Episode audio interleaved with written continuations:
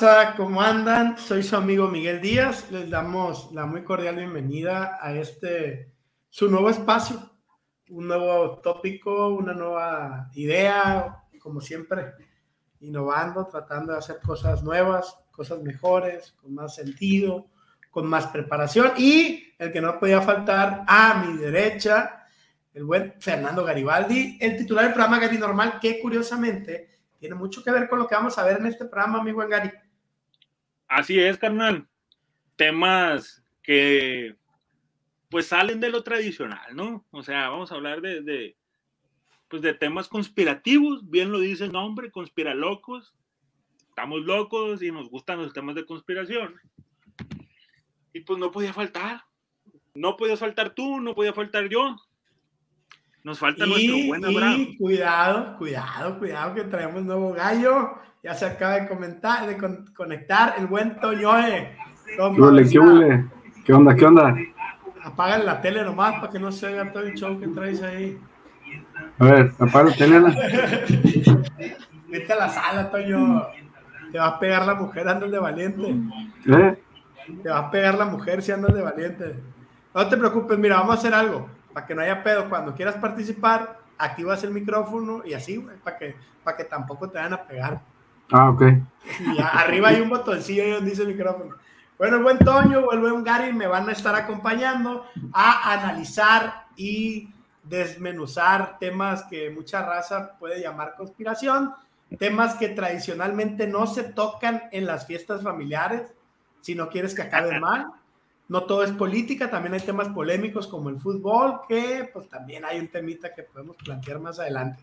Pero les voy, les voy empezando. El tema de hoy es el origen no católico de la Navidad. ¿Alguno de ustedes eh, es fanático de la Navidad antes de empezar este programa para no hacerlo llorar un poco? No. Nada ya, no. Desde que tienes que entregar regalos ya, ya, ya se acaba ese amor por la Navidad, Toño.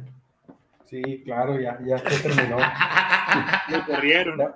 Y ahora se me hace, se me hace, se me hace de hecho demasiado. Justo ahora platicaba eso con, con unos compañeros del trabajo que se me hace muy, muy rápido, güey. Antes me acuerdo que pinche Navidad, güey, yo decía, puta madre, se me hacía infinita, ¿no? bueno, se me hacía muy largo el trayecto de que, puta madre, lo que falta para Navidad. Y ahora, güey, siento que llega la pinche Navidad y acaba de pasar y ya está la puerta de la, no, la vuelta de madre, y se va en chinga y los plebes no disfrutan los juguetes. Capaz si eso le hacíamos a nuestros jefes nosotros de morros y, las estamos pagando. Ah, bueno, pues ahí les va. Vamos a empezar con el tema. Me pueden interrumpir para comentarios de cualquier tipo, broma, chascarrillos, pendejearme, lo que quieran. Cuando nace la religión cristiana, la Navidad no era una festividad que existiera o se festejara. Incluso no se contemplaba en su calendario. Desde aquel entonces se desconocía el día exacto del nacimiento del Nazareno.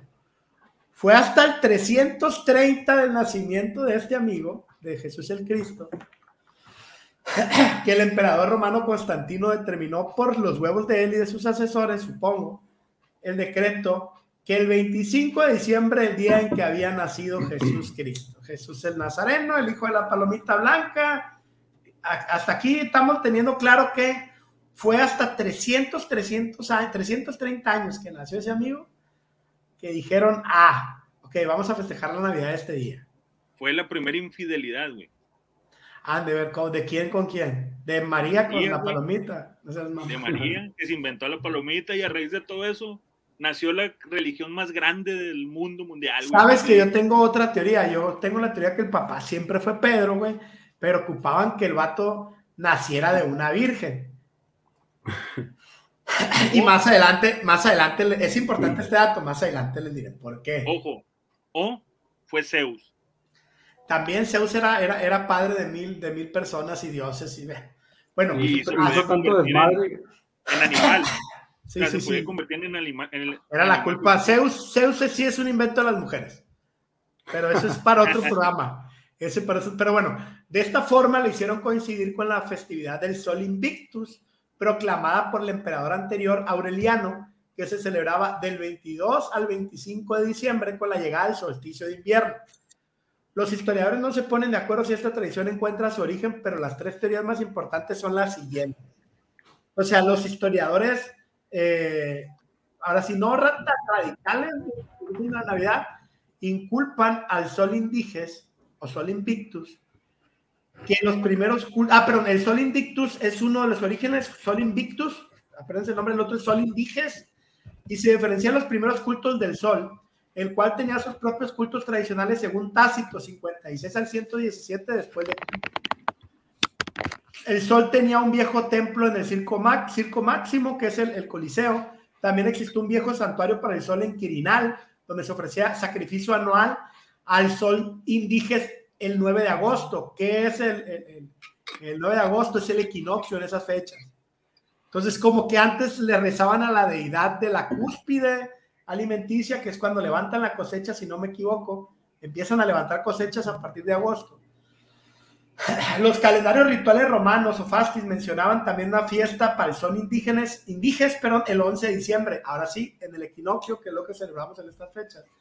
Un sacrificio por sol y luna el 28 de agosto. El culto al sol fue continuo, esto en resumen, fue continuo desde el primer rey de la antigua Roma hasta el cristianismo como la única fe imperio. Estamos hablando que durante cientos de años el culto al sol había sido algo que era muy normal en los romanos. Los historiadores normalmente suelen diferenciar ambas, deidades, aunque el rechazo a esta teoría por S.G. Himans, que es un vato que, que es experto en este tema, o sea, cuando les digo que es experto en este tema es que estudió durante décadas y maestrías y doctorados sobre historia del cristianismo en sus primeras etapas y los antepasados del cristianismo. El título de Invictus fue un epíteto utilizado por muchos dioses romanos, que era Invictus Júpiter, Invictus Marte, Invictus Hércules, entonces siempre han dicho como que su deidad, independientemente de quién sea, lleva este pedo. Hay otra teoría. Esto del origen es 100% romano, ¿no? Según esta teoría. Hay otra. Hay una teoría que viene de Mesa, una ciudad más al oriente, una sociedad más helenizada, más donde fue Troya y todo ese pedo. El título del Sol Invicto ganó la popularidad por primera vez bajo el emperador romano Heliogabalo, el emperador adolescente de la dinastía de los Severos. Imagínate para que esos datos tengan el nombre por Severos. Bueno. En sí, Siria, no sé si ubique en Siria, que, es donde, se va la película de los, las 13 horas, los soldados secretos de Benghazi y todo el pedo. Pues Siria, que más adelante va a parecer muy importante en la comparación de, esta festividad con otras, es donde nace este, este, esta adoración por el sol, que los romanos adaptan. ¿Por qué lo adaptan? Más adelante lo vamos a platicar. Los emperadores posteriores siguieron acuñando monedas con la corona solar radiante, que es el halo que usan los santos en la Iglesia Católica. Aunque esto pudiera haberse una importación, los romanos siempre habían venerado al sol anteriormente. ¿Qué pasa? Ellos también veneraban al sol. Entonces, cuando ven esto, lo agarran y Aureliano fue el que los empoderó. El sol de Aureliano no se ha habido dilucidar exactamente, pero ¿qué pasaba? A ver, los romanos eran bien prácticos. Llegaban a un lugar, lo gobernaban y decían, a nosotros nos valen madre los dioses, güey. Nosotros queremos el poder económico, queremos el poder comercial y agarraban lo, lo que más les convenía para controlar a la gente ahí, güey. ¿Has, visto, ¿Has visto las siglas IHS en la Iglesia Católica? Sí. Hay una teoría que, pues realmente eh, hacen veneración al sol, que es Isis, Horus, Set.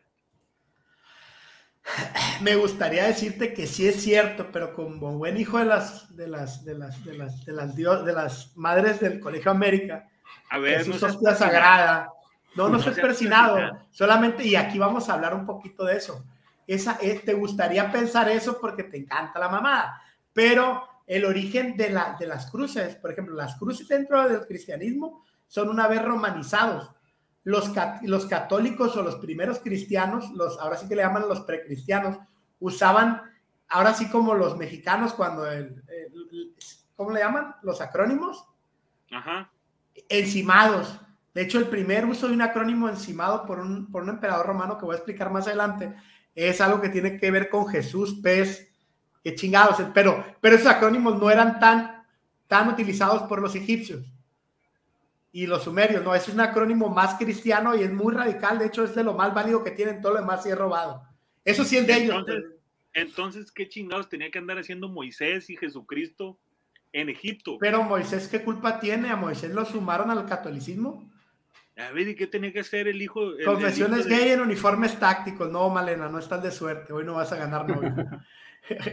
bueno, sigamos y ahorita platicamos eso. Bueno, el origen más aceptado que no tiene nada que ver con, con, con el dios Soles, muchas son las cosas que caracterizan a los romanos. Es lo que estaba platicando hace rato. Pero especialmente destaca una, son pragmáticos. El carácter utilitarista de los romanos hizo que se aceptasen todos los dioses llegando en algunas ocasiones a practicar y asimilar sus ritos y cultos, independientemente de las deidades a las que adoraron. Esos güeyes son como los católicos. Perdón, yo soy católico, pero neta, ya hay más católicos santeros, ya hay más católicos con, con el güey este de, Malverde, y sale un santo nuevo y agarran y yo lo quiero. Es muy romano ese pedo, por eso la iglesia católica es apostólica y romana, tiene los usos y costumbres de los romanos. Bueno, deidades a las que adorasen mientras cumpliesen con los ritos y festividades obligatorias del imperio, Roma no tenía pedos. Roma no, no, no, culpaba a la gente que no que persiguiera a otros dioses, otra religión. Solamente te decía, puedes perseguir al que quieras, pero a estos los tienes que adorar sí o sí. Esta parte es bien importante, güey, porque ahí empieza el pleito contra los judíos en el mundo. Ahí te va. Roma era tan tolerante que en aquellos tiempos era muy tolerante ese pedo, que podías orar a quien tú quisieras, hasta podías sumar un Dios nuevo, y ah, mételo al calendario romano, pero tenías que cumplir con los obligatorios. Mientras pasaba eso, a ellos les valía madre. ¿Y por qué es importante lo de los judíos? Eh, apúntense este dato. Uno de los dioses extranjeros con más aceptación en Roma fue el dios Mitra, aunque nunca llegó a ser reconocido como dios oficial. Esta parte es bien importante porque me recuerda el pleito de Pepsi Cola con Coca-Cola.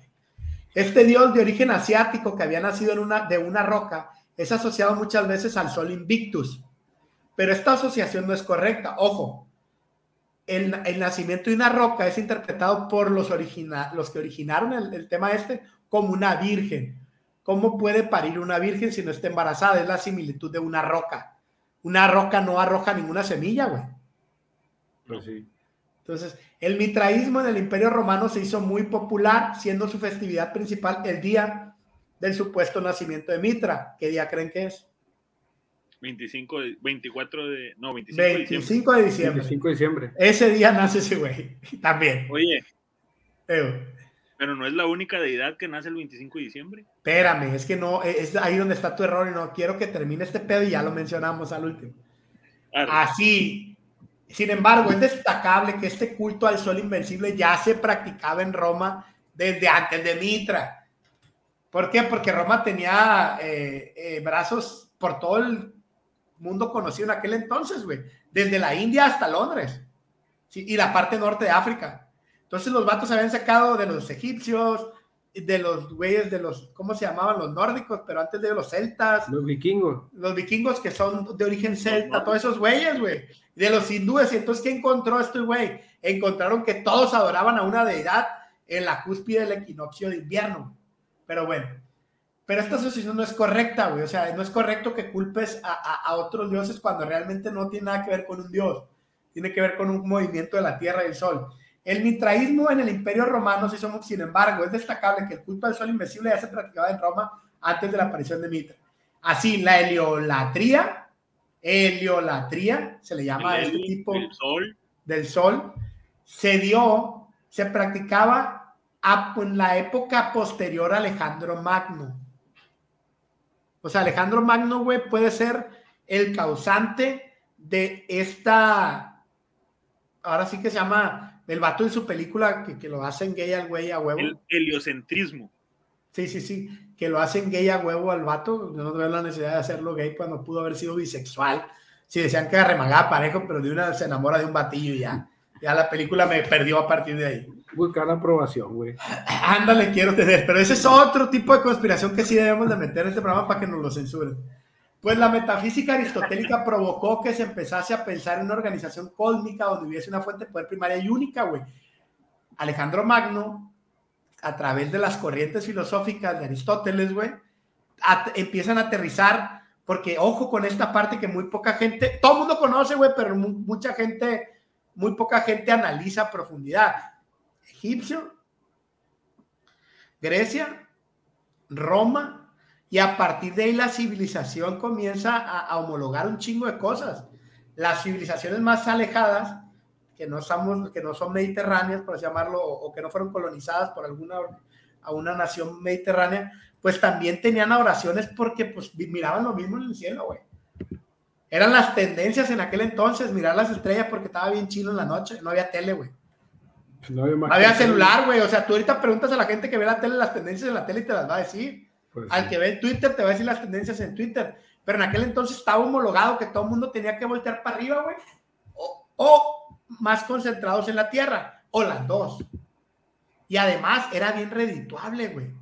Porque si tú podías empezar a predecir ciertos comportamientos de los astros, la gente en la tribu te empezaba a alimentar para que hicieras eso, güey. Y así aparecen los chamanes y los druidas y todos esos güeyes. Eran miles de años sin hacer nada. O hacer mucho, ¿no? Hay mucha gente hoy en día que no hace mucho. Pero bueno, derivado de esta concepción encontramos, fíjate nomás, todos los dioses que nacen después de este pedo. Zeus, Helios, Sarapis. Júpiter, Sol, Sarapis. Júpiter, Sol, Optimus Máximo. Dielio, Mitra, Faeneti, que ese es el Mitra. Unas deidades que comienzan a tener esos rasgos de unicidad, pero que no son el dios único monoteísta. O sea, todos decían que traía poder y algunos decían, ah, pues es la representación del distinto Dios. El culto al sol invictus que ya se extendía cada vez con más fuerza profició las reformas del emperador Heliogábalo, Helio, Sol, cuyas extravagancias no terminaron de convencer al pueblo romano y que se consideraba ante todos el sacerdote amplísimo del sol invicto en la tierra. Pues el vato no pudo, güey. No pudo, no pudo convencer. Roma era muy democrática o con mucha participación de los poderes fácticos y hasta el 274 después de Cristo, el emperador Aureliano a través de un edicto reorganizó el culto al sol invictus. Trató de unir a los filosóficos como a los politeístas de Oriente y Occidente, a los filósofos de Grecia y a los romanos y a los de por allá de Mitra y de Siria. Dijo, a ver, con esto ya se calman, porque los filósofos en aquel entonces creían que el sol era la deidad principal. Pero bueno, aquí viene los perros, de lo que habla Garibaldi, que el primer dios más cercano a, Jesús es Mitra. Los, los, cristianos celebran cada 25 de diciembre el nacimiento de Jesús, pero la Biblia no hace ninguna referencia a esta fecha. En ningún lugar de la Biblia dicen que ese día nació Jesucristo. Ni el Antiguo, ni el Viejo Testamento, ni el Nuevo Testamento. Esta parte es bien importante. Esta fecha, en realidad, es una adaptación del festejo del nacimiento del dios Mitra, que rivalizaba con el cristianismo en la época del Imperio Romano, güey. Esta parte es bien cabrona porque la vamos a adelantar más adelante. Les dije que era una competencia entre Pepsi Cola y Coca-Cola. Literal, güey. En el Imperio Romano esto fue. Saludos, Juan Enrique Telles. Éxito. Saludos desde el grupo de WhatsApp legendarios. Ah, los leyendas legendarios ya nos acompañan ahí, gracias. Ojalá esos datos también, perros. Nos motivaron esos güeyes nos vimos, nos, los escuché, nos vimos y nos motivaron para entrarle a otro rollo más, más, más, más de conspiraciones. Bueno, seguimos. El parecido entre ambos cultos es evidente, güey. Está bien perro este pedo. Ahorita les voy a poner las semejanzas y las cosas diferentes. Se cree que Mitra nació en una cueva a la que llegaron unos magos, güey, guiados por una estrella. Esta parte es bien importante, güey. No, güey. Unos magos, güey. Unos magos llegaron a una cueva, güey, no a un pesebre, porque es una cueva, está más culero que el pesebre. Porque no sabes qué puedas encontrar dentro de una cueva, güey. A menos que ibas en una cueva. Entonces es que como que hubo competencia, güey. Yo sí lo veo Pepsi Coca-Cola, güey. Pero bueno, sigamos. En el siglo IV, güey. Hasta el siglo IV después de Cristo, de Cristo, que fue lo que explicamos, empezaron a celebrar la Navidad el 25 de diciembre. La tradición cristiana celebra la noche del 24 al 25 de diciembre el nacimiento de Jesús, pero lo cierto es que ninguna escritura sagrada se hace mención a lo que platicamos antes ni en la Biblia ni en la historia de la primera iglesia cristiana conocen el origen de la Navidad. No lo festejaban, güey. Para ellos era como que eh, el dios Mitra es el que nace en ese entonces y no, no, no me conviene. No me conviene competir el mismo día, como si dos, dos estrellas se vayan a presentar el mismo día. Para conocer el origen de la Navidad hay que remontarse a la adoración del dios Mitra, volvemos a lo mismo. La tradición narra que este canijo vino al mundo en una cueva a la que llegaron magos para rendirle culto al afirmar que se trataba del Hijo de Dios tras ser guiados por una estrella. La fecha de cumpleaños de este Dios del Sol, porque a él lo homologan como un Dios del Sol, es el 25 de diciembre, pero estos no son los únicos paralelismos de Mitra con los ritos cristianos. Se hablan de ritos.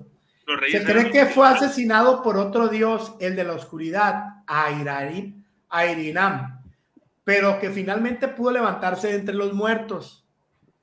Esta resurrección se conmemoraba al inicio de la primavera, Pascua. Para ellos sacrificaban un buey o cordero de color blanco sobre una rejilla a través de la cual se derramaba la sangre sobre los nuevos convertidos. Estos, estos bautizos están más perros, güey. Estos bautizos están más perros, güey. Porque, mira, puedes hacer barbacoa ya de naves, güey. O sea, normalmente los bautizos dan barbacoa, güey. Te bañan con la sangre del, del güey, ¿eh? Te bañan con la sangre del güey y ya pueden hacer el güey barbacoa, güey. Se pasan de verga, güey. ¿Qué culpa tiene un güey, güey? Eh, esos vatos eran de aquí. Los discípulos de este dios persa ingerían pan y vino en una cena de comunión con masa. En masa, perdón, no, no el masa del pan y en masa. Ojo con la última cena.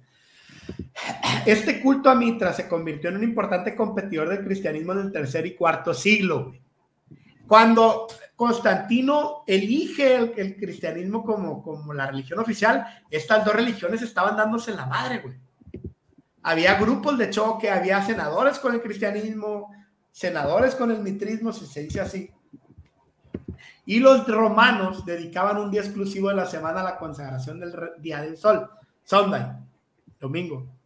En plena decadencia del Imperio Romano, los sucesivos emperadores dudaban entre ambos cultos como preferencia política.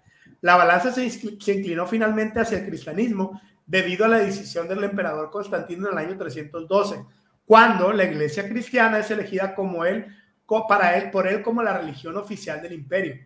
Comienza a absorber, absorber en su seno costumbres y ritos de origen pagano. Es así como el cristianismo adopta el 25 de diciembre nacimiento de Mitra para asignar el nacimiento de Cristo. Momento, güey. A partir de ahí, la iglesia romana, apostólica y romana, se separa de la iglesia católica ortodoxa, güey. Estos güeyes celebran el nacimiento el día 7 de enero. Cuando llegan los Reyes Magos, los Reyes Magos no llegaron ya nacido, güey. Llegaron y nació el plebe, güey. ¿Qué pasa, güey? ¿Qué está pasando? Que, que estos güeyes lo que hicieron fue, a ver, a ver, está bien Van a ser los dos. Esa es mi opción, esa es mi opinión. Nada más que se va a llamar Jesús, güey.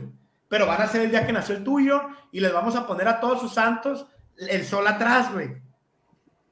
Y ves a Mitra, güey. Entonces, en, la, en, Roma, güey, en el Vaticano hay un chingo de símbolos de Mitra, güey. Hay un chingo de estatuas de Mitra, güey, que fueron llevadas hacia allá, pues. Entonces, yo creo que existió un sincretismo.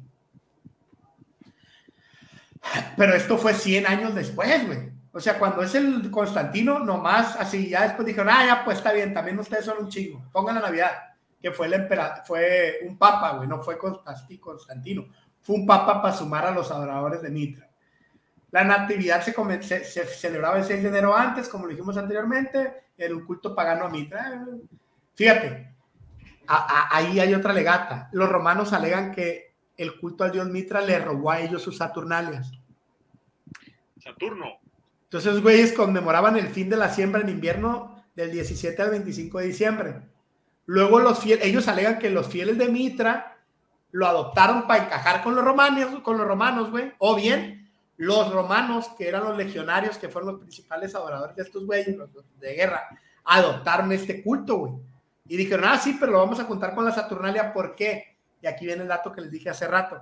Porque aquel cabrón que no festejara y adorara en los tiempos que los, Roma decía, pues se lo chingaban, güey. Entonces, ¿qué hacían estos güeyes? El día que les tocaba festejo a los dioses de obligación romana, metían a los suyos, güey. Lo mismo que hicieron los cubanos con los pinches católicos, güey. Entonces, los vatos, güey, se viene haciendo desde hace un chingo, güey. Se hacen del madre. Oye, en la Saturnandia, güey, este, suspendían todo, güey. Suspendían guerra, suspendían entonces los vatos decían, pues de una vez, güey, son esas fechas, más o menos, el dios del sol. Y liberaban a los esclavos. Bueno, pues como los soldados, aquí es bien importante, güey, el mitrismo, a diferencia de que no sé si se diga así, estoy diciendo, inventando una mamá, eh, el catolicismo, güey, estos güeyes eran bien jerárquicos, güey. Todos los creyentes tenían un, un, culto, una adoración, tenían que ser bien ordenados. Era bien conveniente para los líderes militares, güey, que su gente les hiciera caso, güey. De una forma pinche pues, ciega. Entonces promovían este tipo de adoración Y, el que entraba a adorar a este güey y ganaba como una secta religiosa le daban puntos, güey. O sea, no es ninguna novedad la luz del mundo, güey. Tiene siglos existiendo, güey. Solamente antes era el dios sol, güey. Y, y, la raza que tenía que seguir órdenes y obedecer de forma ciega. Entonces está bien perro esta parte. Bueno, sí, el, el origen no cristiano de la Navidad provocó controversias entre las distintas iglesias cristianas. Un ejemplo es lo ocurrido en Reino Unido, güey. Esta parte es bien importante porque no estamos hablando de hace miles de años, güey. O sea, hasta hace 60 años, en el Reino Unido, los puritanos que controlaban el parlamento inglés ilegalizaron la celebración del 25 de diciembre, güey. Una ley aprobada en 1959 condenaba al pago de cinco chelines a quien quiera que sea descubierto festejando la Navidad, güey.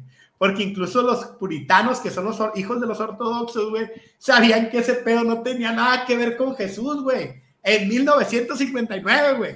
O sea, no estamos miles de años antes.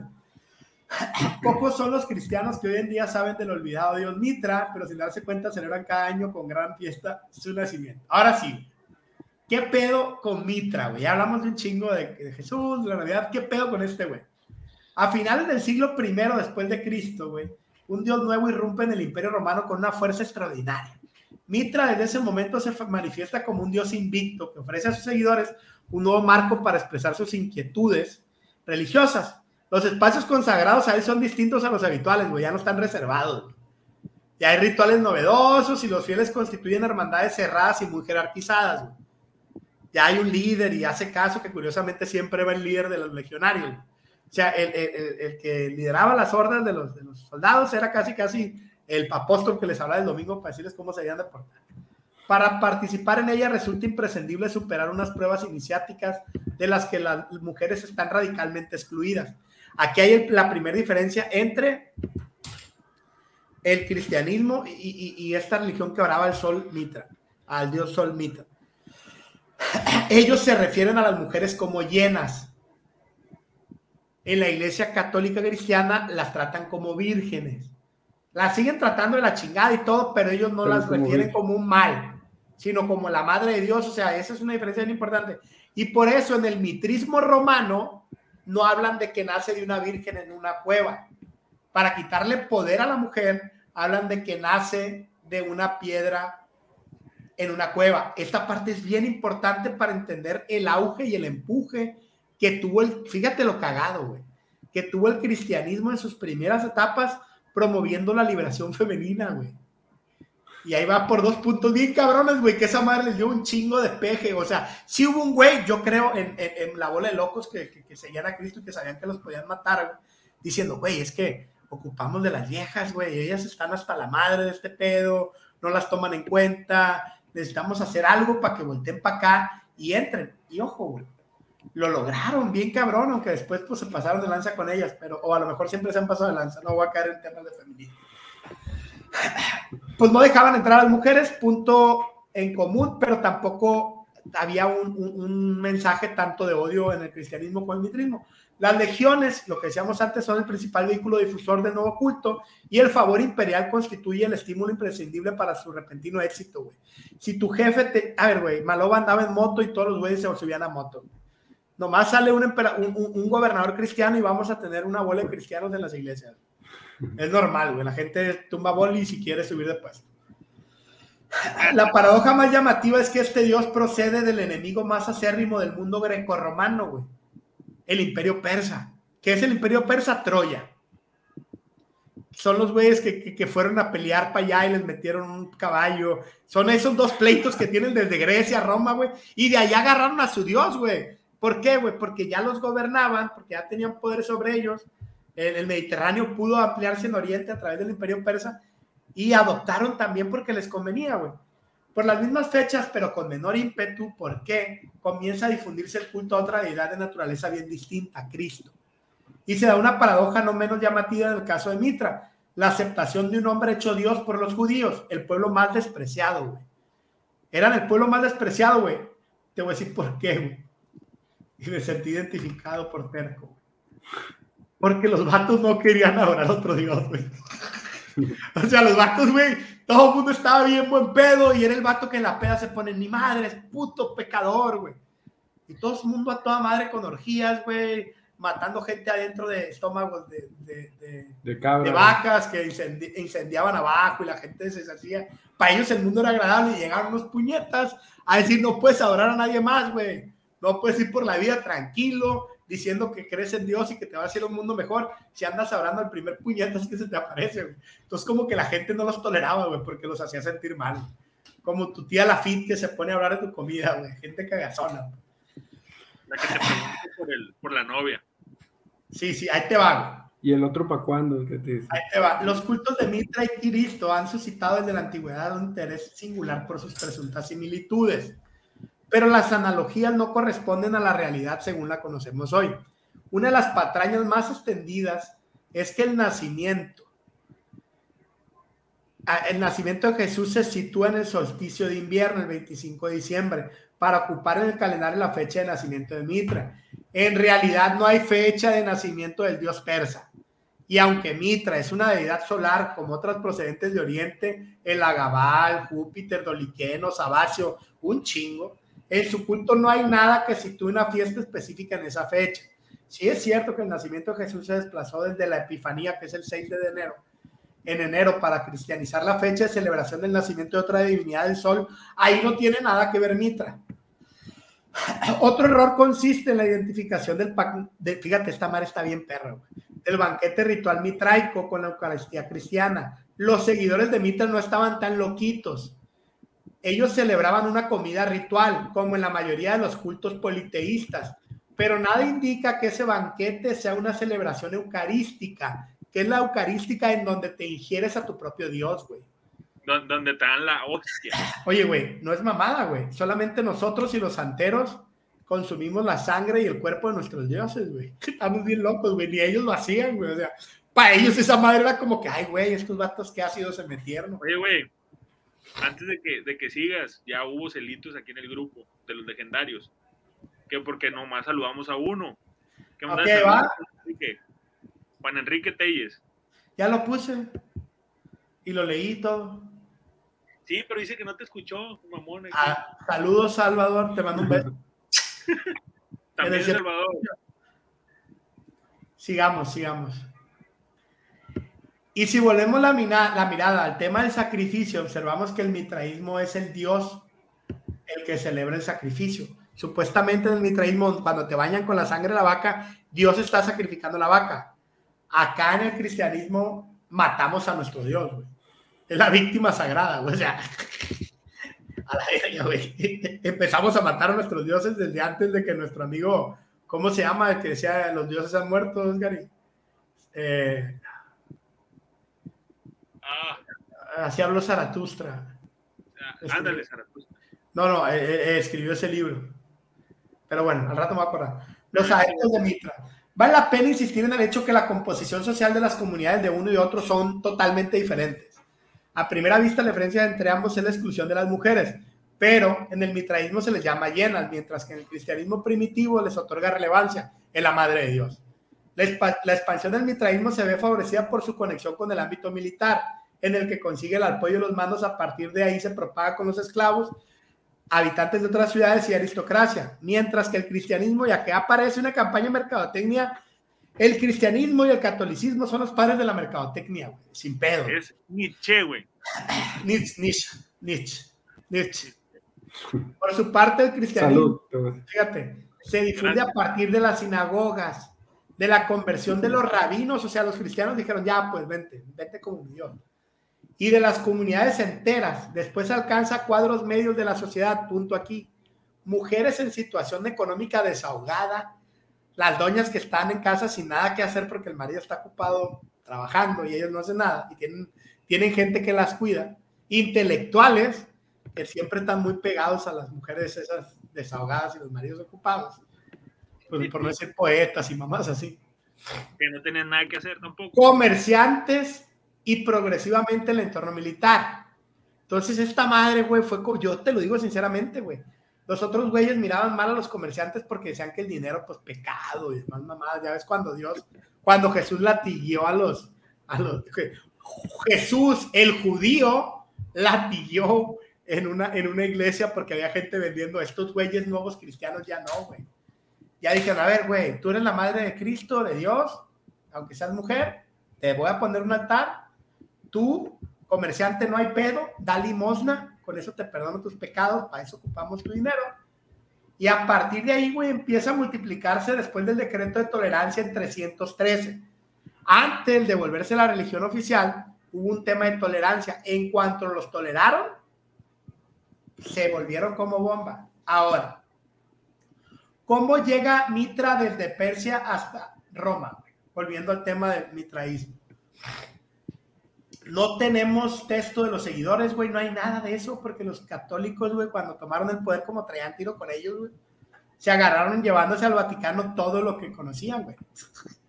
Tienen un chingo de cosas de Mitra ahí en sus bóvedas y cosas raras que encontraron ahí. Pero, ¿qué pasa? Eh, el, culto fue difundido por la predicación de sus sacerdotes, los magos, güey. O sea, los adoradores de, de, Mitra se llamaban magos, que después los católicos con el, en el siglo IV dijeron, ni madres, güey, los magos vinieron buscando nuestro Dios. Agarraron toda la historia del otro güey y dijeron, no, no, no, estos güeyes son chilos y vinieron a buscar el mío. Esa madre está bien perro como política. Que se desplazaron más allá del imperio persa cuando Alejandro Magno del 330 antes de Cristo, güey. Yo creo que estos cabrones son los que crearon toda esta desmadre. Son los responsables de la difusión del culto a Mitra hasta Roma, güey. O sea, eh, Mitra ya 313 antes de Cristo, Mitra era el que estaba dándole, dándole, dándole, dándole, dándole. O sea, muy chingón. Pero bueno, las, no, sin embargo, las propuestas de Kumo no se ajustan a lo que hoy sabemos. En realidad, esos magos no aparecen en lugar, ningún lugar de Occidente solamente aparecen en, Oriente y aparecen como reyes magos por parte de los católicos. Se ha sugerido la otra alternativa por ejemplo la creación de un nuevo cuño que usa el nombre de un dios persa y algunos vocablos, vocablos de la misma procedencia parle, exotismo y verosimilitud. ¿Qué es lo que dicen estos güeyes? Que el dios Mitra que habrán en Persia no tiene nada que ver con los romanos, que un güey de Roma, interesado en tener en orden a los militares, buscaron en generar identidad entre esa población, pero que respetaran, volvemos a lo mismo, Roma no castigaba si celebrabas en las mismas fechas. Entonces se vuelve muy conveniente para todos decir, ah, no, está bien, festejo aquí, pero festejo a mi Dios. Es como lo que pasó en México. Sí, con la Virgen de Guadalupe. Ajá, que no era la Virgen de Guadalupe. que le dicen Tonantzin. Los indígenas le dicen Tonantzin. Y los católicos, ah, ok, dile Tonantzin, no hay pedo, pero ven el 12 de diciembre a rezarle. ¿Sabes? Cuitlac, dile como te dé tu chingada gana, pero que el regente de la ciudad vea que traigo acarreado. Vente caminando desde allá de la quinta. no, no, no, haz lo que quieras. Nada más no mates gente. Cruz, esta cruz va a ser Esta cruz, güey. Va a ser Y tú rézale, Pero para los toltecas va a ser Quetzalcoatl, que esa es otra historia que tienes que ver en tu programa. Bueno, se discute si esta renovación al culto de Mitro tuvo lugar en Roma o bien antes, en los reinos de Anatolia, a finales del mundo helenístico se cree más bien que los griegos fueron los que provocaron que este dios entrara a, Roma por el, por el sincretismo con el dios Sol. El nombre dinástico de los reyes de Persa, todos ellos, la mayor parte de los testimonios arqueológicos del mitraísmo procede de las zonas fronterizas de Roma, donde había una fuerte presencia militar, mientras que dentro del imperio el culto solo aparece en ámbitos militares en algunas ciudades como Roma y Ostia lo cual muestra que su implantación no fue demasiado importante, como que era de la raza de las orillas. O sea, volvemos a lo mismo. A los militares les convenía tener a la gente como en la luz del mundo y a través de esto los traían al pedo. A ver, vamos a ver qué nos están diciendo aquí los de la raza.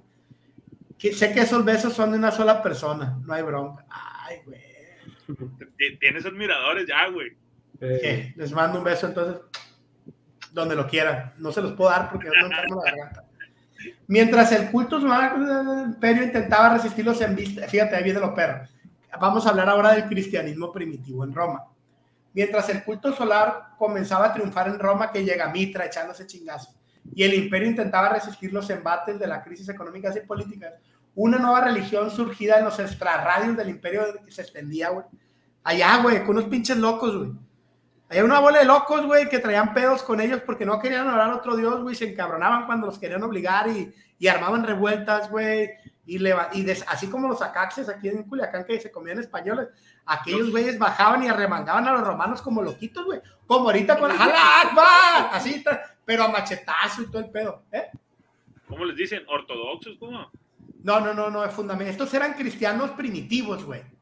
Estos eran como que todavía no le tonen cristianismo, sí seguimos a Cristo, pero, pero en otro nivel, güey, nivel fundamentalista, güey. Los están correteando y se los aventaban a los leones, güey. No, nadie completo podía seguir esa religión, güey. No podía haber un completo, o sea, no hay un vato consciente que diga, ay, güey, quiero vivir feliz y tener familia y pasarla chill en esa religión, güey. Sabe que quien se mete de seguro está mal de la cabeza o le pegaron de chiquito, tiene pedos, güey. Sí, güey, era, era, gente, los cristianos hablando de un Mesías de un Dios único. En este sentido, los cultos solares, con aquella idea de poder único, dijeron, ah, cabrón, a ver, ¿cómo está el pedo? Tu Dios es el único y no hay que adorar a nadie más. Y todos hacían lo mismo, pero con otros nombres. Y además los vatos tienen huevos. Fíjense la parte importante porque Constantino, güey, viene bien cabrón, dijo los cristianos, y está bien perro. ¿Por qué se quisieron unir con la iglesia del emperador, pues bueno. El, el episodio de la batalla del puente Milvio, güey, con la que el emperador Constantino ganó, gracias a que fue ayudado por Dios, que le pidió que grabase el signo de Cristo en los escudos de sus soldados. El signo es el crismón, güey. Búsquenlo, el crismón. Voy a poner aquí. Bien, perro. En la batalla de. Aquí dice. Pues, güey, el vato se está peleando porque en aquel entonces en Roma había una especie de gobierno controlado por cuatro o tres autoridades y dijeron un día, no estoy de acuerdo con lo que tú vas a decir. es, por eso te digo, no creo que los cristianos hayan copiado algo porque esos fueron sus primeros logos, güey. Eran como que no tengo dinero para pagarle un, un diseñador gráfico, monta las letras, güey. O no sabían qué chingados era un diseñador gráfico, pues. Sí, no, y, y, esa madre, ese es el crismón, es el símbolo de Cristo. No hay ninguna cruz por ningún lado, güey. No. Es la parte interesante. Bueno, pues el vato ganó, güey, pero me puse a averiguar más de la batalla y resulta que se estaba peleando con otro vato que lo estaban apoyando los mitri, el mitraísmo, güey. Y los, los, los cristianos primitivos, güey, eran kamikazes, güey. Eran gente loca, güey, que mataba por Dios, güey, a la fecha. y, y, logran este triunfo, güey, y ganan lo que le llamaron el edicto de Milán, que permitía la religión cristiana. Entonces, a partir de ahí hasta el 370, que ya fue el, concilio, entonces tuvieron como 50 años para preparar este pedo. Curiosamente, casi a la muerte Constantino, como último, casi ya el mandamiento final, dijo, eh, ya me voy a morir, ya no voy a tener pedos yo, voy a, Miguel Ángel, voy a, lo voy a instaurar. Porque pues ya 50 años creyendo de algo, güey, ya pues ni modo que no creas que te vas al infierno, sino si no te vuelves católico y demás. Bueno, en aquellos primeros años del cristianismo, conocido como cristianismo primitivo, porque en aquel entonces recogían todos los, los, los, libros de, de, los que le llaman los testamentos de los apóstoles, pues le llaman primitivo porque no quieren reconocer lo que en aquel entonces reconocían. Los cristianos celebraban en aquel entonces, antes del siglo IV, cuando llegó un vato y dice vamos a homologarlo con los, los solamente Pascua. Y ni celebraban la, resurrección, ¿eh? Porque estaban discutiendo si sucedió o no. Desde aquel entonces dudaban. Y hoy, mil, dos mil años después, todavía decimos que sí, pero bueno. Ellos celebraban la pasión y muerte del vato, güey. Ellos celebraban que, que el vato se haya sacrificado por lo que creía. Pero había diferentes ramas de ese cristianismo. Para unos, Cristo era el hombre adoptado por Dios.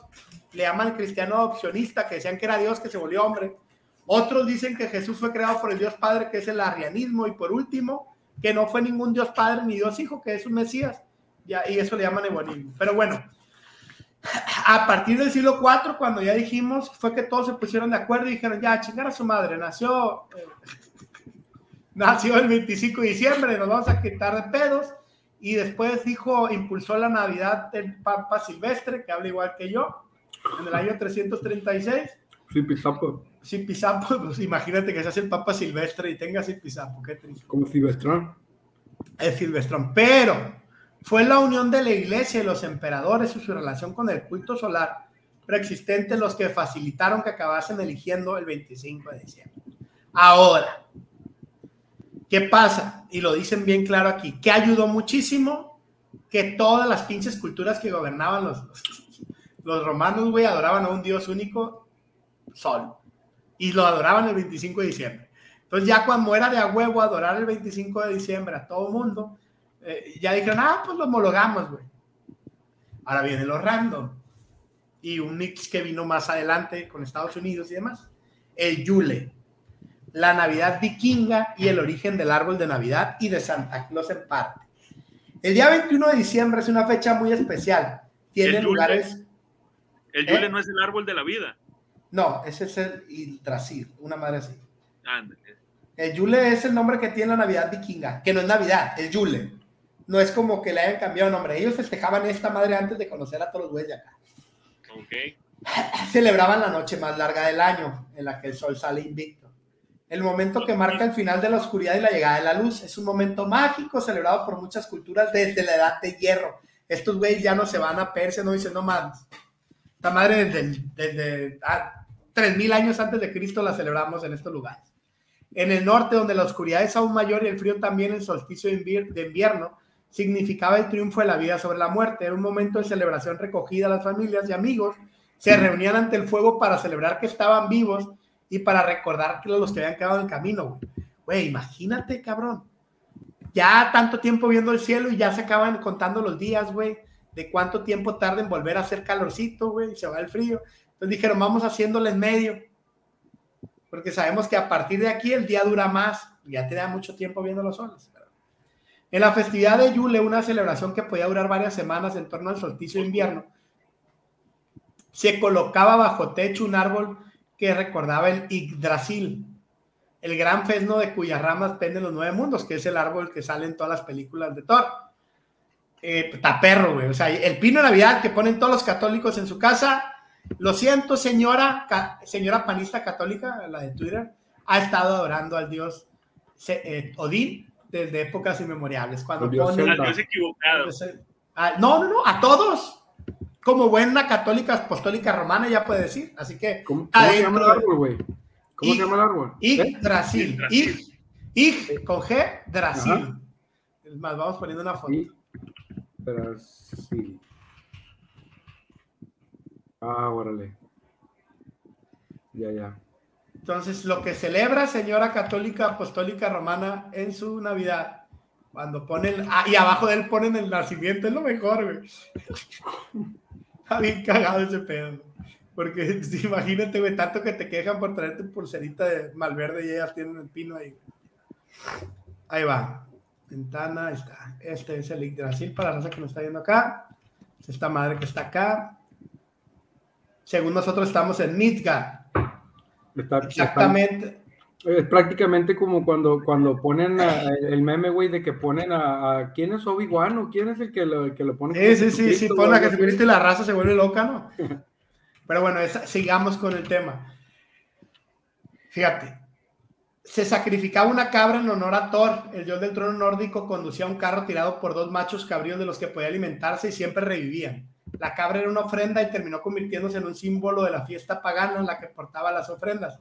Y en las tierras de Finlandia, esta cabra se encarnó en un anciano que traía regalos llamado Houlupuki, cabra de Yule. El País Vasco conservó su figura, propia figura al respecto, por si no saben, el País Vasco durante mucho tiempo fue colonia finlandesa. Y ahí, le pusieron el olencero, también relacionado con tradiciones muy antiguas que celebraban el solsticio. En muchos pueblos de España, de, Europa y de la zona de, nórdica se celebra eso.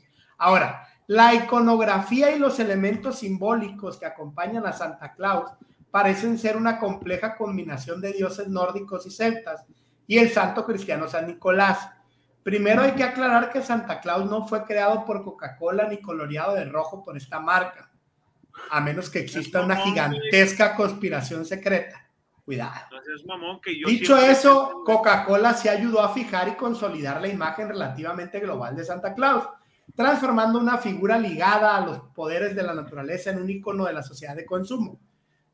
Ya existían diversas representaciones de Santa vestido de rojo ligado también a Papá Noel o Papá Navidad, antes de que Coca-Cola lo integrara a su publicidad. Por otro lado, la figura de Santa Claus parece ser no solo la transformación de San Nicolás, el santo que otorgó sus posesiones materiales a los pobres, sino también de una serie de dioses y héroes de las tradiciones nórdicas y druidas, güey, que son completamente, bueno, son distintas.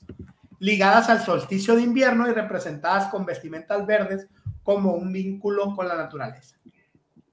Como suele ocurrir en las transpolaciones de mitos y figuras divinas de una cultura a otra, en el caso de Santa Claus, parece haber una serie de amalgamas de diferentes personajes. Aparentemente el nombre de Santa Claus viene de Sinterklaas, la versión holandesa de San Nicolás que tradicionalmente celebraba su fiesta el 6 de diciembre.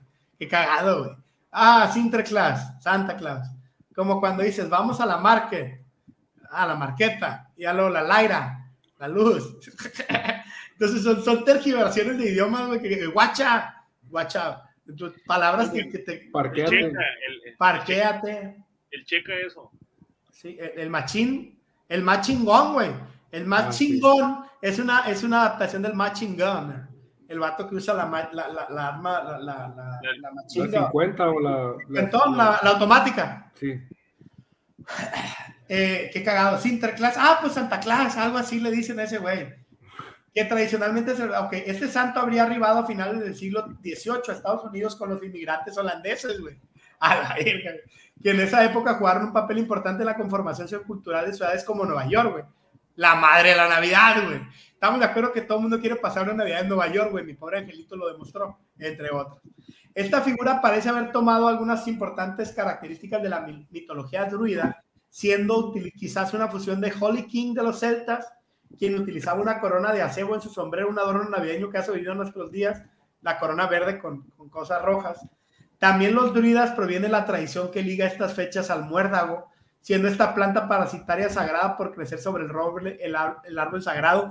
Esa madre que compramos en las verbenas antes, ¿se acuerdan? Y que poníamos abajo el pino. ¿Cómo le llamaban? No. El heno. Sí, seno, ¿no? Ah. Es un pinche ramo seca. Pinche, pinche sacatillo ese. Sí, sí, sí, sí. sí. Ah, bueno, esa madre, güey, era, era, era, era, era muerda, güey era que lo usaban unos güeyes porque los druidas decían que esta planta parasitaria sagrada por crecer sobre el roble el, árbol sagrado, no más que acá usábamos el heno, que es similar o la versión americana. El Holy King era conocido por usar vestimenta verde con vivos rojos, por cazar para brindar provisiones para todo su pueblo durante el invierno e incluso por llevar trineo conducido por renos, güey. Ya había supermercados, güey. Ya nadie tenía que traerte provisiones, güey. Ya lo que ocupaba eran juguetes ya ocupabas festejar a nivel ya no vives en la calle, ya, ya no vives en el bosque, ya vives en una ciudad, güey, ¿qué ocupas? Juguetes. ¿Por qué? Porque es negocio comprar juguetes. Son numerosas. Ah, bueno, él mismo era conocido y además, güey, llevaba un trineo conducido por renos, ¿no? Son numerosas las connotaciones chamánicas que tiene esta figura que preside la que preside las fuerzas de la naturaleza, que casa validándose la magia que es el gran poder de la comunidad una de las teorías más radicales e interesantes, ha comparado a Santa Claus con un chamán, conectando el gusto que tiene por los renos, por los, por los hongos de colores rojo y blanco. Un saludo a mis amigos hongueros que anduvimos con ellos en la pasada. Mira, la mano. Con los renos voladores de Santa Claus y por supuesto también por el acto de volar en un trineo. O sea, el vato, daba regalos mágicos y le daba hongos a sus renos para volar, güey con una web y daba regalos mágicos con una horda de duendes, güey. O sea, Primero se echaban el hongo y después veían todo eso. Ahora viene otra cosa. Se vincula el supuesto origen de Santa Claus con el Polo Norte, con el Axis Mundi, güey. Y, y, ahí estuvo bien cura, güey. ¿Qué es esa madre? Axis Mundi. Ahí te va.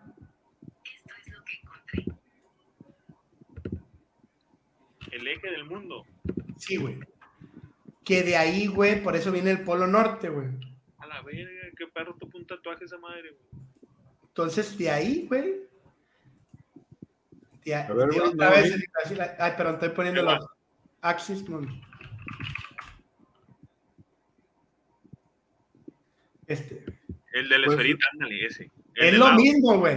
Es lo mismo que los otros, güey. El de lado se ve muy bonito. Pero viene el Polo Norte porque en el Polo Norte es la cúspide del, del, Axis Mundi, güey. Entonces de ahí tiene que venir este vato tan buen pedo que nos viene y nos regala cosas. Vamos, es un tema de dualidades. Si el árbol de Navidad es el mismo eje cósmico, el sitio Pagan's Path, que fue donde caí, sugiere que este acto de vuelo cósmico de Santa Claus para repartir regalos proviene del mito de Odín, quien en la saga poética de Norris Sturluson, el gran cronista islandés, aparece montado en un caballo de ocho patas que puede viajar grandes distancias en el aire en la fiesta de Yule. Eh, esto hacía Odín, que estuvo antes que Zeus, por cierto, como dato. Odín lidera una gran cacería por el cielo con este majestuoso animal que podría ser el antecedente de los ocho renos voladores, porque los renos no existen, porque los caballos de ocho patas no existen, pero los renos sí, y si les dan hongos, pues pueden volar. Esto también porque al parecer existía una tradición pagana en la que Odín compensaba a los niños llenando sus botas de regalos. Otros dioses del panteón nórdico como Thor o Tomte también utilizan carros elevados por distintos animales, no solo... Es cierto, ¿te acuerdas que en la película de Zeus aparecían también esos güeyes? Oye, pero renos de ocho patas. No, son, son dos renos con ocho patas, entonces Santa Claus es más verga porque tiene 16. Tiene, ah, no, tiene 20 porque tiene 5. El reno va, eh, Rodolfo va hasta adelante. Rodolfo, va... Rodolfo va solo adelante. Sí. güey. Y van cuatro atrás, va. O sea, Rodolfo va solo porque es el que trae la nariz roja, pues, es el que va a avisar. Como una grana. El que se mira en la neblina, pues. Sí, es que mira la neblina por el, por el ojo rojo. Sí. Es la cierto. Acaba bailar, la acaba de bailar mi hija, güey. Para que los aviones no lo, no lo chinguen.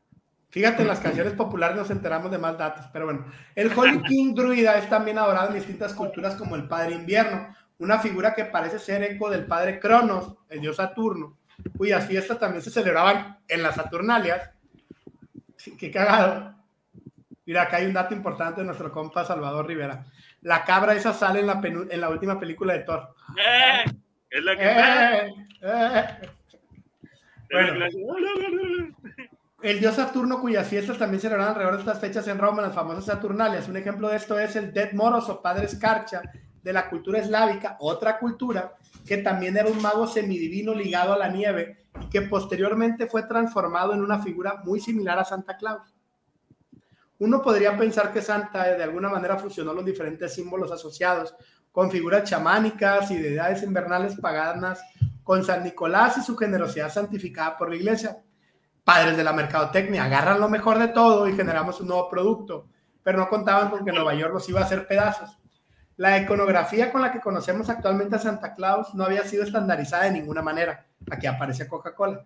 Aunque claramente existía una línea que lo representaba con el traje rojo y blanco, esta línea parece originarse en una serie de grabados que hizo Thomas Nass entre 1863 y 1886 para la revista Weekly, aparentemente ligados a la idea de que los niños le escribieran cartas y recibieran, ay, puñetas, este fue el que nos empinó, aparentemente ligados a la idea de que los niños le escribieran cartas y recibieran recompensas por su buena conducta. Ese güey fue. Y aquí está, les voy a enseñar las imágenes de Don Reatas. Ese fue el puto que hizo que los niños pidan cosas. A este güey fue el que creó la imagen moderna de Santa Claus. Déjenme los comparto. ¿Dónde vive para empinarlo? Ya murió, güey. Dije 1800, está bien puñetas tú también. A ver.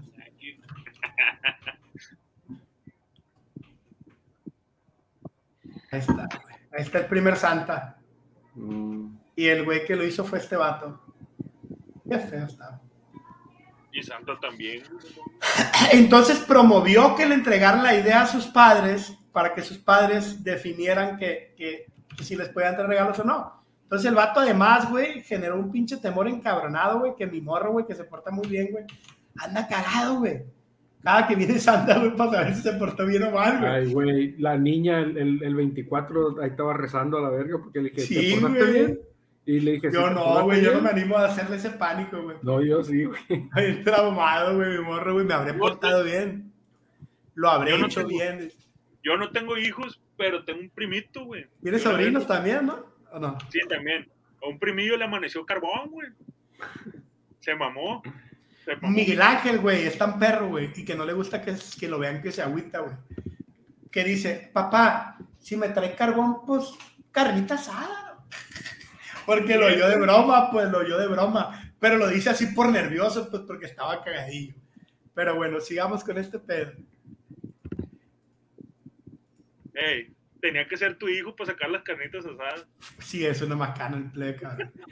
Fue en la década de los años 30 del siglo XX, mi buen Gary, mucho tiempo después de que apareciera Sinterklaas y Santa Claus, cuando el artista sueco Adam Sundlo, comisionado por Coca-Cola, hizo una serie de dibujos de Santa con su traje rojo y su enorme cinturón, los cuales fueron usados durante los siguientes 30 años en la publicidad de esta marca, consolidando la imagen que quizás era más dispar y heterogénea. O sea, sí había varios santas, pero estos güeyes dijeron, a ver, vamos a dejarnos de mamadas, vamos a homologar. Pues, pues ya ves que le dicen San Nicolás, Papá Noel. Sí, sí, y todos son válidos.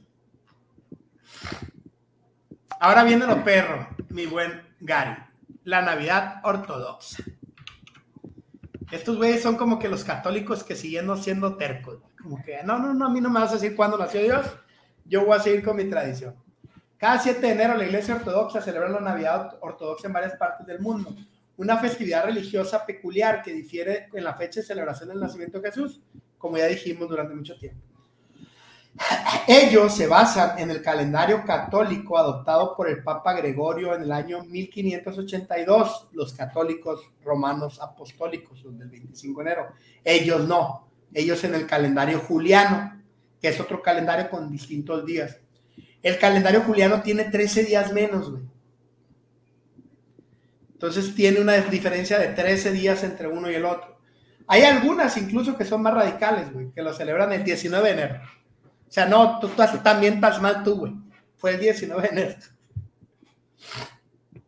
Pero ahora, muchas veces se habla de que el Cristo era judío.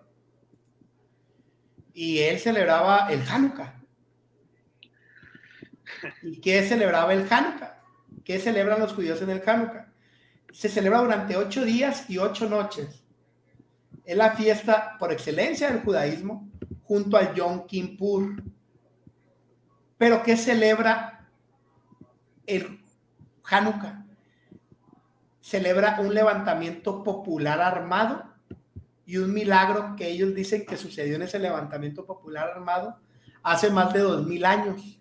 El Hanukkah acaba de ser y cambia cada año porque manejan otro calendario estos güeyes. No, sí, haz de cuenta que dice que nunca comenzó. Esta vez fue el 18 de diciembre y se acaba el 26 de diciembre. Pero la vez pasada coincidió con el Thanksgiving Day. Es el distinto. Thanksgiving, esa madre. Celebrar Hanukkah, la fiesta judía de las luces, que duró ocho días y ocho noches, va a ser del 18 de diciembre al 26 de diciembre. Aunque la popularidad de esta fiesta ha aumentado en estos tiempos, sus orígenes se remontan a los turbulentos siglos que siguieron a la muerte de Alejandro Magno, el antiguo líder macedonio que conquistó, el imperio persa. Los orígenes de la Hanukkah. Tras la muerte de Alejandro Magno, en el 323 a.C., se celebró una lucha de poder entre sus generales que se prolongó durante más de un siglo. Los reyes greco-sirios, güey, que traían pedo con todo lo que hablamos hace rato, Seleucidas salieron victoriosos y gobernaron muchos de los antiguos territorios de Alejandro Magno. Hay cuenta que Grecia y Siria en aquel entonces estaban aliados, güey. Se chingaron a todos los hindúes. Bueno, y gobernaron muchos de los antiguos territorios de Alejandro, incluida Judea, situada en el centro del actual Israel. Los Seleucidas ejercieron su influencia a través de la helenización, es decir, arte, arquitectura y religión de origen griego. Esos güeyes no toleraban nada más. Y los judíos, ¿cómo eran? Yo nomás adoro un Dios y me vale pito. Por eso eh, el Roma, el romano, el que se lava las manos, Poncio Pilatos era romano, él decía, a mí me vale madre. El emperador romano. No, Poncio Pilatos no era emperador, era el encargado de ese que lava las manos, ¿no? Ah, emperador romano en la zona, en, Judea. Las comunidades locales, especialmente en Judea, se resistieron a esta transformación, lo que platicamos hace rato. En el año 175 a.C., el rey Antíoco Cuarto, llegó al poder e intentó obligar a los judíos a unirse a la causa helenística. A ver, se me dejan de mamadas, carnal, ya se la saben. Adorando al que hace el sol. Entonces capturaron el templo sagrado de Jerusalén y lo profanaron poniendo un altar al dios Zeus en su interior. Antíoco proscribió la fe judía y ordenó la adoración de dioses griegos al pedo, güey. El vato llegó y dijo que Poncio Pilato fue prefecto.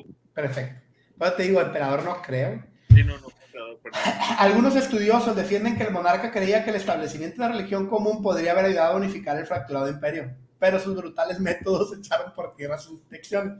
Ahora que viene algo bien random, güey. Todo mundo Cristo murió en la cruz.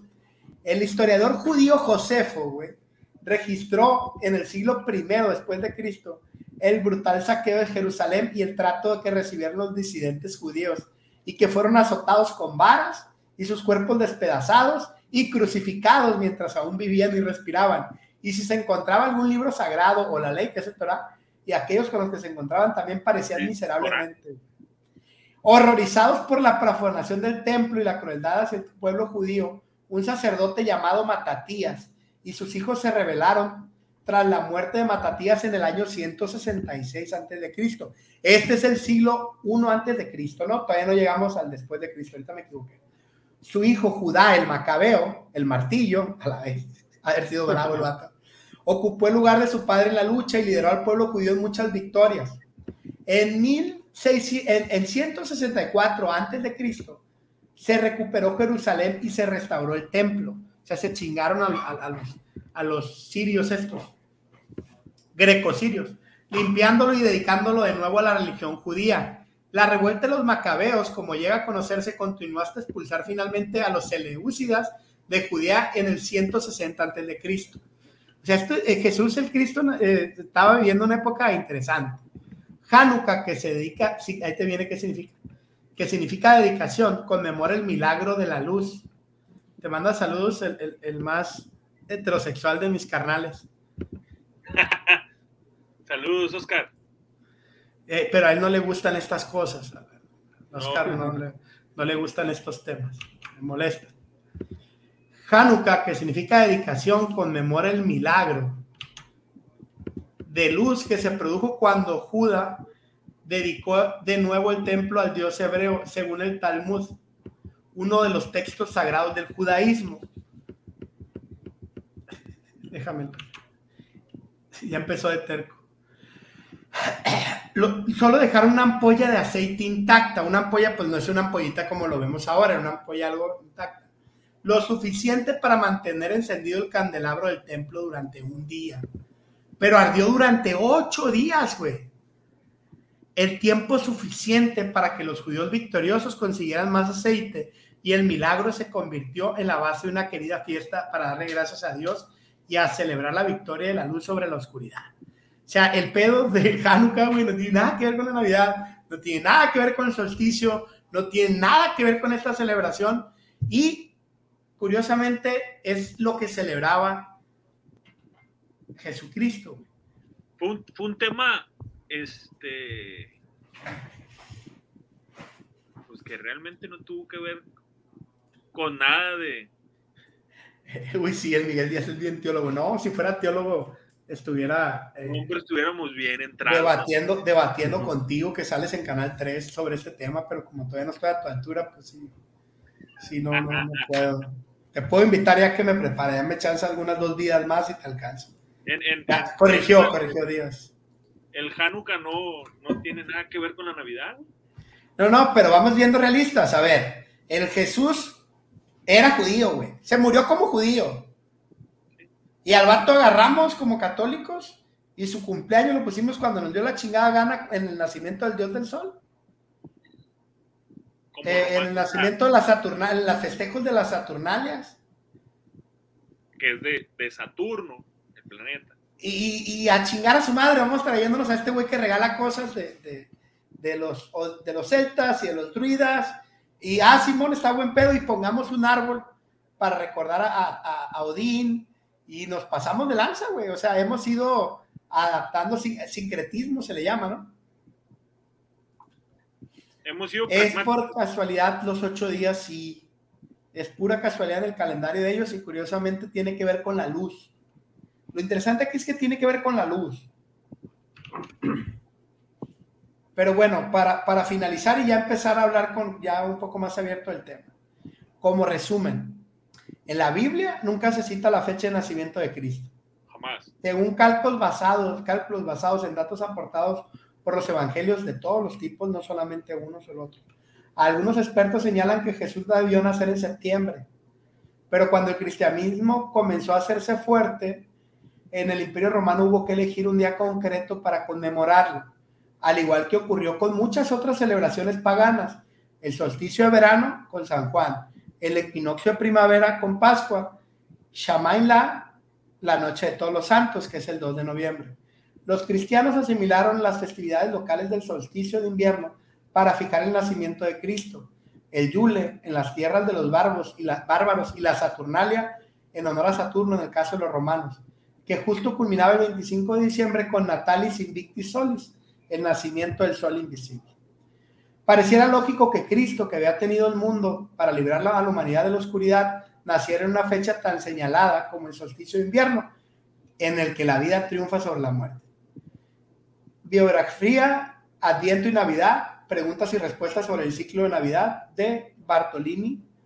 Sol Invictus, un modelo religioso de integración imperial de Chenol Alfaro. Historia general del cristianismo desde los orígenes a nuestros días de Fletcher y Ropero. O Cristo e Historia, una perspectiva dialéctica de las guerras cristológicas de Pretty Perrin. Los orígenes de la Navidad de National Geographic un reportaje de BBC News, otro reportaje de Pagan Spat, un reportaje de Public Domain Review y un reportaje de Laura Wagner Tinoco, que es graduada en Historia por la Universidad de Málaga y ha estudiado máster en documentos y libros y archivos en bibliotecas de la Universidad de Sevilla y el máster de igualdad de género y bla, bla, bla. Esas son las fuentes, están en, en, internet y esos son los grandes temas. Eh, Copa Rivas, ya ves que quisiera estar aquí, pero no, no, todavía no nos da la nómina. Todavía no nos da la nómina y la producción para tenerte aquí, Rivas. Esperemos algún día. El catolicismo siempre ha sido sincretismo, conquista a los pueblos que lo desafían y adapta y adopta sus símbolos, ¿sí? El imperio romano, pues la iglesia romana, el imperio romano siempre ha sido así. Católico, apostólico y romano. Y pudo haberse durado tres si se acaba el aceite y no les alcanzaba a ser victoriosos. Pero el Hanukkah es correcto no hubiera ese milagro, pero curiosamente yo tengo mi teoría que Cristo, pues era un revoltoso, ¿no? Güey, a ver, liberación femenina, no solamente femeninas, a las, a las, a las, prostitutas. El vato sí estaba muy cabrón, pero bueno, en resumen, la Navidad es una mezcla de todo esto. Y nosotros, como buenos norteños, estamos más pegados a, a la versión gringa. Pero los chilangos están más pegados a la veracidad, a, que están más pegados a la, a la tradición. Eh, no, güey. Los reyes como tal eran un tema de los, del, del mitraísmo. Los reyes magos. Los, gringos están muy pegados a los celtas, ¿no? Nórdicos y estos güeyes, los chilangos, güey, pues van más pegados por el lado de España, que está más pegado a, a, los reyes magos. A los, los árabes. A los vascos por los árabes. Simón. El catolicismo es la religión de Constantino, no es cristianismo. Vamos ahí. ¿Quién dijo eso? ¿El Rivas? El Rivas, el Rivas. Ya ves que me falta nómina para tenerlo aquí en algún programa de algo importante, donde se hable de forma seria, porque él es una persona seria. Era, ahí lo, anduve queriendo convencer, pero no quiso venir, ¿no? Trae, trae, trae, trae, ¿cómo se llama? cuando te dan programa que no puedes grabar con primicia, no puedes grabar. exclusividad. Con Televisa ahorita no podemos, Televisa Europa Pacífico no podemos. A mí que me hable la, la televisora que quiera, yo soy una... Así estamos, así está el tema. Juzgue usted. ¿Qué opinan ustedes pues, de este buen desmadrito navideño? Pues hay que seguir con el consumismo, ¿no? Que no te escuche mi abuela, nomás con eso, güey. Mi abuela es muy católica. No, y hace bien porque el catolicismo, como lo dice el Rivas, es una religión de Constantino y Constantino es romano, entonces está siguiendo el tema del sincretismo. ¿Cómo la ves, Miguel? ¿Qué tema? ¿Qué, qué, qué, qué, qué random, güey? Vamos a tener que seguir con la Virgen de Guadalupe, No, no, no, mucho problema. Vamos a dejar para otro capítulo, ya le trae mucho a la Iglesia Católica. Vamos con otro tema. Porque la iglesia católica en sí, en sí, da para mucho que hablar. Sí. La iglesia católica en sí da para mucho que hablar. La neta, a mí me mueve El mundial. Esto. El mundial. Vamos a la copa de Messi fue robada o no. ¿Fue regalada o no? Mira, hay muchas teorías, No, no, no, no, pero ahorita no, ahorita no, tranquilo. Otro programa. ya cierra con la Navidad, cierra la Navidad, cierra la Navidad y vámonos. La información ahí está, la pueden escuchar día, noche, madrugada. ya nos vamos. Pues buenas noches. Buenas noches. Saquen, saquen, saquen a sus, a sus, a sus árboles de Navidad porque se les está metiendo un dios pagano por ahí. se le está metiendo un dios pagano y los dejo con este bonito video que hicimos para entrada y que me gustó mucho.